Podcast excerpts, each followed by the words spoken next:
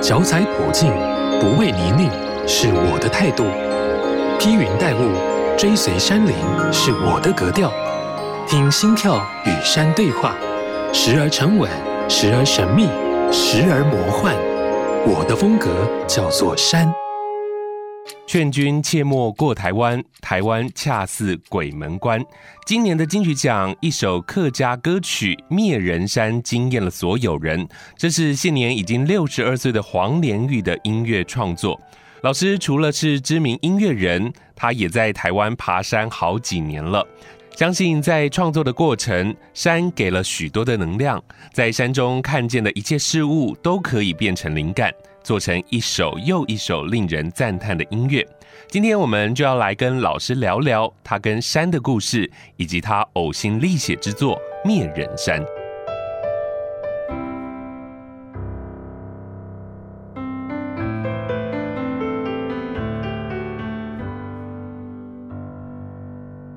欢迎收听好事九三五，我的风格叫做山。你好，我是阿哲，我们来欢迎我们的特别来宾，欢迎黄连玉老师。老师你好，哎，阿哲好，各位听众朋友大家好，我是黄连玉。要先恭喜老师哦，这次拿到了金曲奖啊，再次的拿到了。哦，谢谢。在做这张专辑的时候，就有想到会站上台吗？没有哎，做音乐的时候就是想做音乐的事情而已嘛，没有没有想那么多。当入围名单出来的时候，你、哦、你有想过你会拿到哪一个奖？没有，想最多的就是呃，最好是什么都不要得，真的啊。而且万一没有得的话，我该怎么办？因为入围太多了，这样子。嗯，可是上台那么多次，还有没有漏掉要讲的话？嗯，太多了，就是很多感谢。我我，我一直。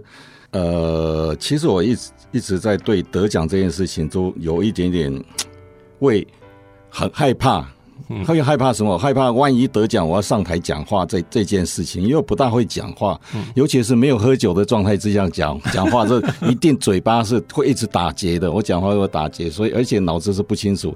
嗯啊，那一天是因为你知道吗？入围。包括新宝岛康乐队有入围十项哦，嗯、那个压力是非常大的，嗯哼，就是从来没有的。但是你你自己可能感受不到，而我本身我这个人就是非常反应非常迟钝的人，嗯、很比如说外在看起来很淡定，对对对对，但是其实内心。非常的翻搅啊，这样子哈，所以一直以为自己很冷静。嗯，后来我就想到一个办法，既然这样子的话，我上去我就什么要感谢的人都不感谢了，这样子，就就只是说谢谢谢谢大方向，比方说谢谢文化部，谢谢呃，你后来还补了谢谢笙歌。啊，笙歌是因为我身为一个新宝岛康乐队，那个要谢谢的是比较简单一点，因为他他通常都不会出现这种颁奖典礼上嘛。一开始坐屁股都还没坐热就上去，就跟 阿旺上去拿奖，真的没想到会那么快就要上去，自己也没准备。我心里想说啊，让阿旺讲就好了啦，我不要讲。结果阿旺也他自己也不知道要讲什么，两个人就就扔在那里，啊，就匆匆忙忙的下台。下台之后，我一坐在下面都一直在想，哎，刚刚怎么忘了跟，因为生哥没有来嘛，我说忘了。跟曾哥一起来分享这样子，后来才上去讲了一下这样。嗯，一张专辑做完，并不是我一个人单独的完成它而已嘛，因为有太多幕后的人，尤其是幕后的很重要，所以我没有办法在台上一一的介绍。所以呢，庆功宴的时候就邀请他们来这样子一起来 一起来喝酒欢乐这样子。对，这个很重要啊，要大家一起喝酒很重要。对啊，对啊，对啊，而且。喝酒是很好邀的，是 喝酒的事情是很好邀的。我觉得这张专辑《灭人山》呢，因为它有非常浓厚的这个历史背景哦。那老师揣摩了两百多年前祖先黄玄清他冒着生命危险来到台湾的一种心情。当时在创作这首歌的时候，心境是什么？你多久以前创作？因为我知道很久以前你就到了中国去做采风之旅嘛。嗯嗯、那这一首歌曲是在当时就已经有这样的想法，还是在这几年你决定？用什么样的角度来切入？我其实有时候我在做音乐哈，没有太刻意要怎么样。那很多事情都是啊，冥冥之中好像都安排好，或者说水到渠成啊。啊，比方说，我从零七年开始个人的专辑第一张就本娜娜那一张，零六年那一张开始的时候呢，就是我就平常。这样说好了，平常就不断的就是一直在创作嘛，嗯嗯，哦，所以你你有一些想法，你就会把它记录下来，好，一直都会累积，然后一直到三个一条路，是因为我去了中国大陆山歌采风，它有一些素材哦，而且去那里工作哈，呃，做一些山歌的那种呃采风之后呢，你你会有碰到一些人，碰到一些人，你会有一些想法，嗯，所以很自然的。那张专辑自然的就会产生出来，就会就会发展出来的，一直到刚刚你问的那个这一张专辑《灭人山》，让我觉得好像一路下来就是一直在累积。比方说，两百多年前，十九岁就是我的来台祖黄玄钦，那个时候就是我在山歌采风的时候呢，就带了一本族谱，嗯，就去了中国大陆，哦，呃，到了黄玄清的故乡，他他的原乡。是。好不容易找到的，找到之后呢，就拜祖先的时候，告诉他说：“哎，我帮你来了。”哦，也就是说，你虽然已经早一两百年就走了嘛，但是这件事情，你心里面一直在想着这件事情，所以你的后代也许两百年之后，他会帮你完成这件事情。事实上是他完成了，嗯，事实上是他完成，只是我只是只是他的替身，这种感觉嘛。嗯嗯嗯。从那个时候开始呢，我就觉得说，哎。我跟祖先、跟黄建轩有某一种连接，对，那种连接是很活的连接啊。嗯哼。所以经过十年之后，这张专辑，哎，十几年哦，十几年，十几年之后，这张专辑就很自然的被他推出来的，这样子，嗯、被祖先推出来的。是，一开始听到主打歌叫《灭人山》啊，当时我就想说，老师为什么会做这样子？感觉其实，在词义上，嗯，它是比较沉重一点的。对。一开始那个个 vocal 啊，我以为是老师唱的，就是你唱比较不一样，另另外一个人的角度，结果是找桑布伊。对，我会觉得又有一点文化的冲突，也是交融，也是你找了一位原住民歌手来唱客语歌。对，当时怎么会这样的设计啊？讲到《面人山》这首歌，当然他但很多朋友看到这个题目，他觉得说，哦，这题目真的有点恐怖啊。嗯，好，那我说。其实，在当时是有点恐怖啊。他那时候说灭人山是什么？我说面山就是台湾啊。嗯，台湾在过去就是高山国嘛，嗯，就是都是山，对，就是称为所谓的高山国嘛。所以，呃，在过去我们的祖先客家祖先要来台湾的时候，比如说，呃，就就很多人去了就回不来，或者甚至死在黑水沟嘛。嗯，所以有在故乡的或者在台湾的。那些朋友也好，或长辈长辈也好，说：“哎，你都不要来，嗯，您千万不要来台湾，因为台湾啊，你来台湾，我就要打断你的腿，对，很危险的一个地方，啊，你根本就不要来。我我来的话，长辈就把你的腿打断，嗯，然后甚至那个打你腿的那根棍子，我要丢在门外去。有时候非就是说，意思是说，对后辈来讲是说，你你真的是千叮咛万叮咛，就千万不要去台湾了，啊。嗯嗯嗯。但是你你越不去呢？长辈越叮咛你，这种这种事情是一些年轻人，更何况那十十几岁、二十岁的年轻人，他怎么会想那么多？故乡都没办法生存啊，有田也种不起来啊，哦，那个也是那种山也没有什么植物，也没有什么好的可以供你生存的，好，所以。在我的故乡呢，超过一半的人都在台湾，都跑来台湾了。嗯嗯。也就是说，在台湾的蕉岭人比蕉岭当地的人还要多。在歌里面写的，其实有很多人也都连到都没到。嗯嗯，中间就真的被灭掉了，灭掉了，被被被黑水沟吃掉了，或者说船难了也好了，或者说你一上岸，甚至是。因为那个苦非常非常苦啊，不是你想说你来了你就可以啊，从此过好日子啊，所以就就是一个开垦的故事。嗯哼哼，所以我写这张专辑是，我是借用一些历史故事。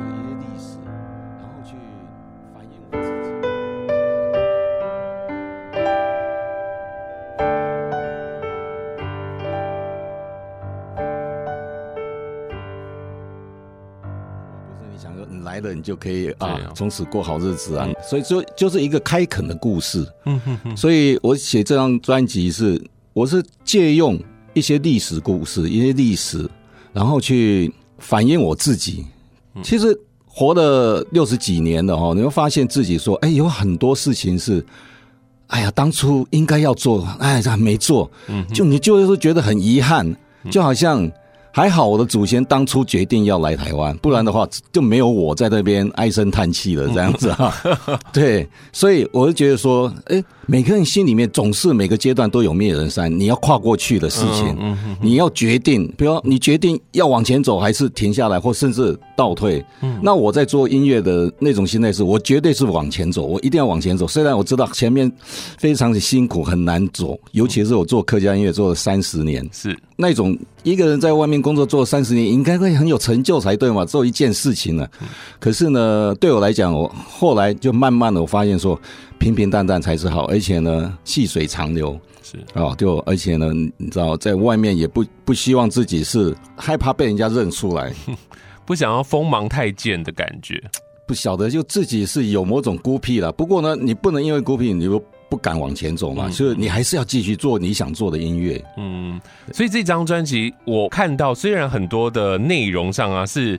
很多障碍，很多困难，但是里头好像也是想要告诉我们一种勇气，自己内心的那种勇气。对，当初这种所谓一直那种所谓的开垦的故事哦，全世界都有。你看我们比较熟悉的，像西部的，嗯嗯，哦，那也是开垦的嘛，对不对？那真的是一种勇气跟哎某种力量，还有就是说，其实人多多少少必须要有冒险泛滥的精神呐。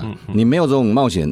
你就得不到宝物嘛，嗯嗯，对，所以说把它当做是到面山来寻宝一样那种感觉，这样。以前我们小时候听那种来台组来台湾的歌曲，就是《唐山过台湾》，《唐山过台湾》感觉他唱的好像比较有趣一点，《唐山过台湾》，然后没没有钱嘛，这样子。对对对对，当然是没钱啊，是就是你你要来台湾，你要走私过来，你不是偷渡过来啊？你偷渡过来，你钱都被客头拿走的嘛？对。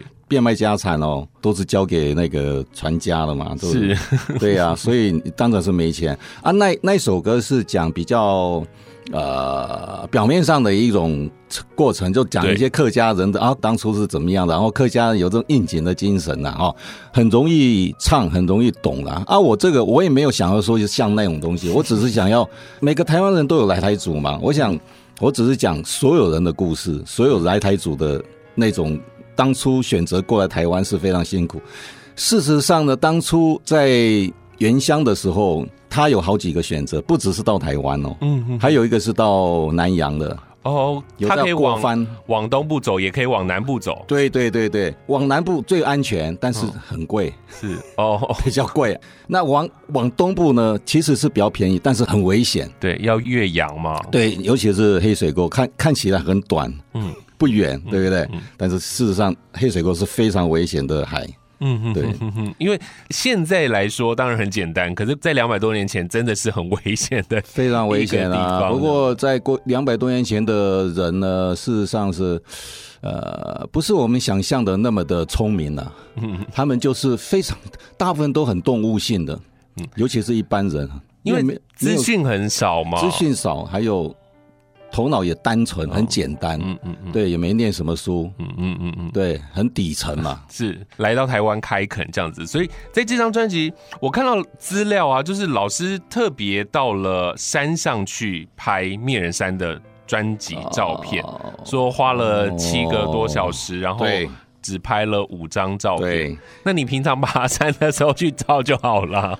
不是那个，因为拍照当然是很简单的事情。不过这次选择的那种拍照的相机哈，还有技术是古老的技术，就好像以前我们看到那个老相片哈，大家都要连呼吸都不能呼吸，你知道吗？对，因为为什么？怕你一动那个，它因为它的快门是慢门，对，没那么快，是你知道吗？你当然是可以打光什么东西，可是那一天。我们没办法打光，嗯，因为在山上，而且那天天气也不好，嗯，其实前一天就知道第二天天气会要拍的那一天天气会不好，那就很担心。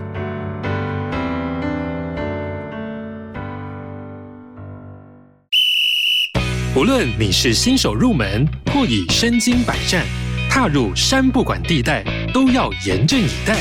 山只管它的自在，入山前的准备与装备得自己来担待。青山达人来解答，马上进入山不管地带。台湾有许多的人工步道，让我们可以安全的走在山中，欣赏大自然的美好。但是这些步道也可能是害人受伤的原因哦。人造步道就意味着要定期的保养。台湾的气候潮湿多雨，木质的扶手或是阶梯呢，很常会发生腐蚀的现象，造成步道变成空心状，一踩就可能会断裂。而石头材质的物体呢，则可能会松动或是产生青苔，容易滑倒或扭伤。虽然登山健行很健康，但如果遇到年久失修的道路，反而会让人置身于危险当中哦。除了步道损毁，有时候也会看到像是三角点、告示牌、指路牌等公有设施损毁。那我们应该要抱持哪些态度面对，或是该如何处理呢？首先，如果在登山健行的情况下遇到，我们应该要避免去移动它、触碰它。就像刚刚讲的，木质的物品可能已经变得很脆弱了，长期的触碰或是移动它，可能造成该设施的二次损毁。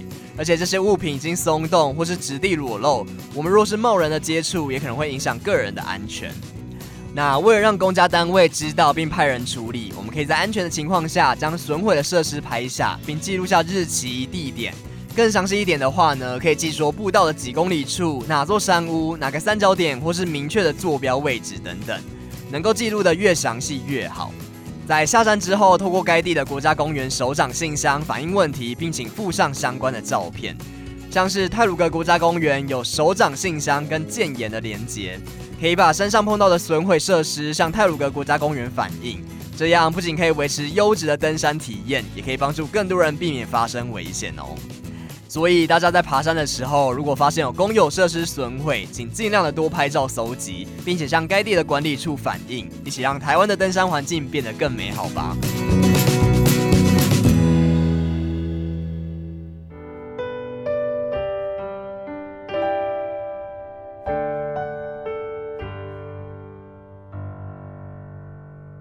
因为它的快门是慢门，对，没那么快，是你知道吗？你当然是可以打光什么东西，可是那一天我们没办法打光，嗯，因为在山上，而且那天天气也不好，嗯嗯，其实前一天就知道第二天天气会要拍的那一天天气会不好，嗯，那就很担心啊。那那怎么办呢？那就必须要准备打光的嘛。可是他那个打光的灯光哈。必须要发电机，嗯，那发电机又很大，大台，没办法运到山上，嗯，而且我挑的路都是那种很小的路，嗯，那种步道是非常窄的步道，而且车子上不去，起伏，呃，车车子当然上不去啊，人走就很难走了，嗯，非常难走的，因为那那边的景非常好，嗯，那我最后决定就是说，哎呀，好了，不要发电机了，扛相机就好了，对，他不只要相机，他还要那个嘞。快门按下去，他准备把那个相片底片了哈，直接到暗房去洗，所以还要在山上盖一个暗房。然后它的底片又不是一般的底片，底片是玻璃做的。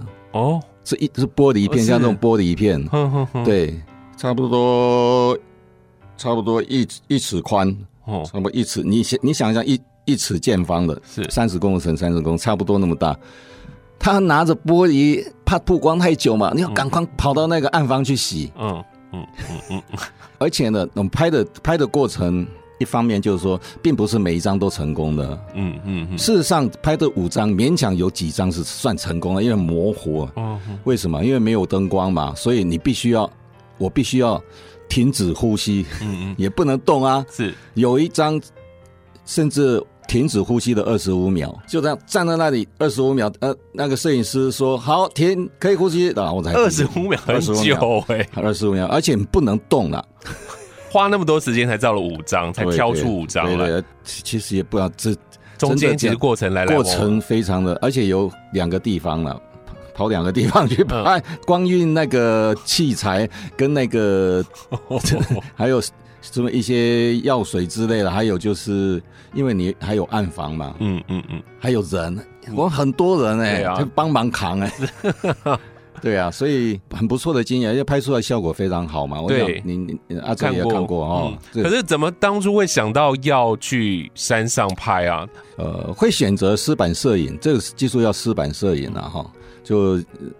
老老老技术，其实，在台湾也没几个人会拍这种的。嗯，那会选择是，其实是要怎么讲呢？这跟有一个老歌手啊，叫梁山兄。嗯，他有一次呢，就送我一片他的精选集，黄金选集了哈。然后啊，我太太就看到这个他的唱片封封封面这样，哎，这个唱片封面这个拍照的感觉很不错，你知道吗？嗯嗯、他知道湿版摄影，他说是不是湿版摄影啊？后来就因为这样子，两年之后才决定这张专辑要用这样的用这种方式。啊，刚好是题材很很吻合嘛。嗯，对，其实在，在在那个时候呢，还不知道我下一张会做什么东西，嗯、不知道，嗯、所以我刚一直在强调，说很多事情都冥冥之中是注定了，对，没有太刻意。嗯哼哼，找这个摄影师也不容易找吧？呃、也，也不容易，也不容易。嗯，其实就透过玩暗房的朋友啦，玩相机的朋友去问，他就问了，去找了另外一个人，找了一个老师，因为老师说他其实他最近也不大做。拍拍这种东西，但是他说：“啊我介绍一个老师给你。”后来介绍这个老师在高雄，他自己开一个工作室，年纪差不多小我几岁而已啦，就是差不多也算要是老人了啦。然后后来就去拜访他，嗯，然后我我看他名字，诶，那名字很熟悉啊，我就打开我说那个梁山兄那张唱片的封套一打开啊，郭建良就是他嘛，你看我也没有刻意要找他，真的。就是这样子绕绕绕，很多因缘机会，哎，竟然出现了。对对对对，包括那个桑布伊的事情也是啊，嗯、哼哼没有刻意说要找桑布伊嘞，嗯，对，就成就了。对对对，很多事情就是一点一点一点的累积，然后那个就也就是缘分这样子。对，所以有时候冥冥之中有某种力量啊，你你可能要相信一下。我我其其实我以前蛮铁齿的。客家人很多讲说很铁齿哦，但是也是很信 信一些呃，当然你你你说一些信仰之类的哈，那是 OK 的啦，那没有什么，而且是在你心里面嘛。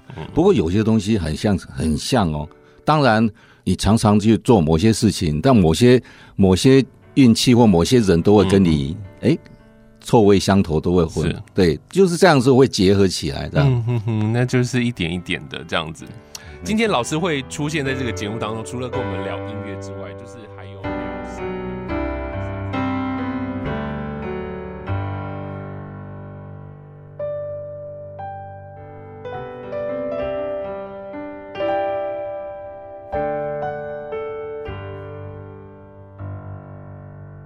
今天老师会出现在这个节目当中，除了跟我们聊音乐之外，就是还有聊山林了。因为老师除了喜欢做音乐，然后也喜欢爬山，这样常常会把自己的心情放在 FB 上面。所以接下来呢，我想老师，你多久以前开始接触爬山啊？你有爬山这个习惯是什么时候开始？其实山哦，我从小。我们我从我是苗栗头份人嘛，我我住在头份，但我不是住在靠山的地方。我小时候就一直觉得说山是很遥远的，而且山住在山里面都是非常土、非常土、非常土的这种这种人。以前小时候，因为虽然我住在乡下，但是我住的地方是算是平地的。所以就会觉得平地是我我这边发展比较繁华一点，然后你的山林的就比较乡下的感觉，非常陌生。但是偶尔啦，可能一年会去山里一次啊，就是过年的时候啊，我山里有一些亲戚嘛，然后我叔叔们啊，或者我家长们会带我去跟跟山上啊，坐坐巴士去山上，跟那些呃亲戚拜年这样子，我打拿着什么礼物啊。那个你可以想象，比如说，呃，手手提拎着一只活鸡啊，或是那个用布袋包起来的，用花布包起来一些礼物啊。以前过年，还有就是说，过年当天我们都会都会去，我外公会带我们去南庄那个狮头山爬山。嗯嗯，狮头山。但我觉得爬山好累，你知道吗？我觉得太累了。那个时候山是这个印象了，所以一直到念书，然后一直到退伍。退伍之后在外面工作也没有接触哦，也没有接触三，因为都都在忙着工作了嘛。嗯嗯。然后做音乐也是啊，也忙着工作。嗯。然后后来就是我离开新宝岛康乐队之后，九七年呢。嗯。一九九七年之后，呃，时间比较多，让我自己晚上有开一些酒吧嘛。嗯。按完家开酒吧之后呢，慢慢的时间就比较多了。嗯。哦，不做音乐也也没有去表演呐，也没有活动啊，就喝酒跟照顾店而已嘛。嗯。呃，因为这样子把身体弄坏了，身体弄坏之后啊，常常就觉得第二天不是宿醉的问题啊，整个身体就很虚。嗯，啊，有一次，因为我家住在靠靠山不不远的地方，有一次三点多好像睡不着，我就因为在附近很多人都会去爬山嘛，很多老长辈啊都会爬。那我想说啊，我来去山上走一走好了。你想半夜三点多，半三点多对，但也快天亮了，快天亮对，然后就上去啊。结果上去本来之前会常常有习惯性的头痛，然后后来就不大痛了，就感觉好像通了，你知道吗？虽然没有经常爬，不像现现在那么长，还是三不五时都会去山上哈啊。然后之后呢，我在。山里有个节目叫《台湾全纪录》，嗯，我是第一代的主持人，是，所以在那个时候就常常接触山了，嗯嗯嗯，我发现自己很喜欢，嗯，虽然累累死，但是那种。呃，你完成一座山的时候，你爬完之后，你会发现，真的累是非常值得的，对，非常爽快，很爽，很爽。就是他很开心的点，第一个就是你爬到那个高的平台，然后看那个风景的时候，哦、这是第一个很舒畅。那当然是他爬山真的好处太多了。嗯，后来就是因为这样子哈，然后自己渐渐的就开始爬山。我其实也爬没多久，十几年而已啦。嗯，从呃山歌一条路。那一段时间，嗯，一开始就很密集的在爬山了，嗯，二零一零年这样子，哎，不止，二零零零九年、零八年这样，差差不多就很密集的爬山。所谓密集也没有现在那么密集哦，嗯嗯嗯，没有现现在更密集哦。我以为你是在去采风之旅的时候，那那边的地形是不是也是山林？啊、虽然那边确实啊，客家人住的地方是。很多山的没错，可是呢，我们没有太多时间让自己去慢慢的爬山。哦，当然是有一些交通工具，那比如说摩托车也好了哈，或者是一些呃包车。我们这个包车不是我一个人，都是一大队人马，因为都要拍照，还要记录，然后拍那个摄影的，所以还有一些做行政的，还有甚至还有向导这样子。嗯嗯嗯，所以没有机会去爬山都。都去，当然是去一些比较偏远的山区啦，都搭、嗯、搭车子去。可那个时候你已经开始爬山了，所以你的脚程应该比别人。我脚程一直都还蛮快的啦，没有不是因为爬山的关系啊，因为我走路也蛮快的。嗯，所以爬山之后呢，就变成说身体就蛮好的。本来以前有胃溃疡都没有胃溃疡的哦。哦，所以老师，你爬山的时间点，你挑晚上还是清晨的时间，还是早上？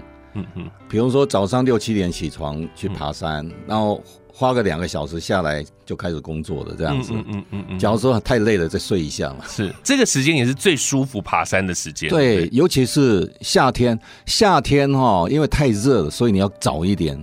嗯，比方说五点，其实其实五点天就亮了，四五点天就已经亮了。对，五点去爬爬爬完山了，下来就开始太阳出来了，七七八点就已经是哦，一头恰呀，对，就开始热了，很热，然后地板又很烫。嗯，我夏天几乎都打赤脚的嘛。嗯嗯嗯嗯。冬天就会晚一点，冬 天冬天可以晚一点，冬天可以晚一点了。对，冬天会晚一点，因为冬天不会太不会热。是，所以老师，你爬山你都是在固定的几条路线，还是说你之前在苗栗啊，然后有从北爬到南这样？没有，没有，没有，没有。我我不想吧，就是说爬山当做是你每天呃例例行公事一样的，嗯，每天的一个 routine，就是说呃早上起来就爬附近的山，不会跑太远，除非。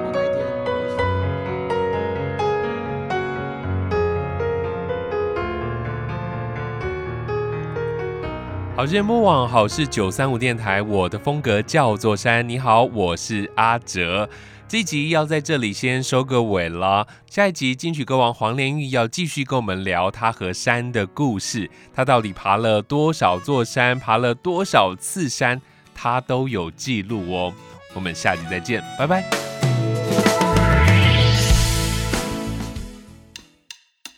好事九三五电台带你走入群山怀抱，拾起山的记忆。以上节目由文化部影视及流行音乐产业局补助直播。